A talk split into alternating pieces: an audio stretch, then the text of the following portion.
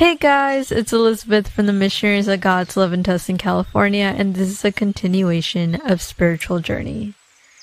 After you have found a good community, I highly encourage you to also be exploring ways on you how you can connect to God.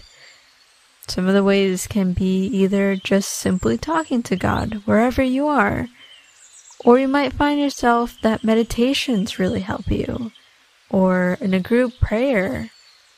Or you might find that singing songs to God and having a mini little concert in your room for God is what really connects you.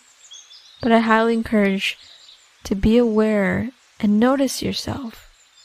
What are the ways that bring you closer to God?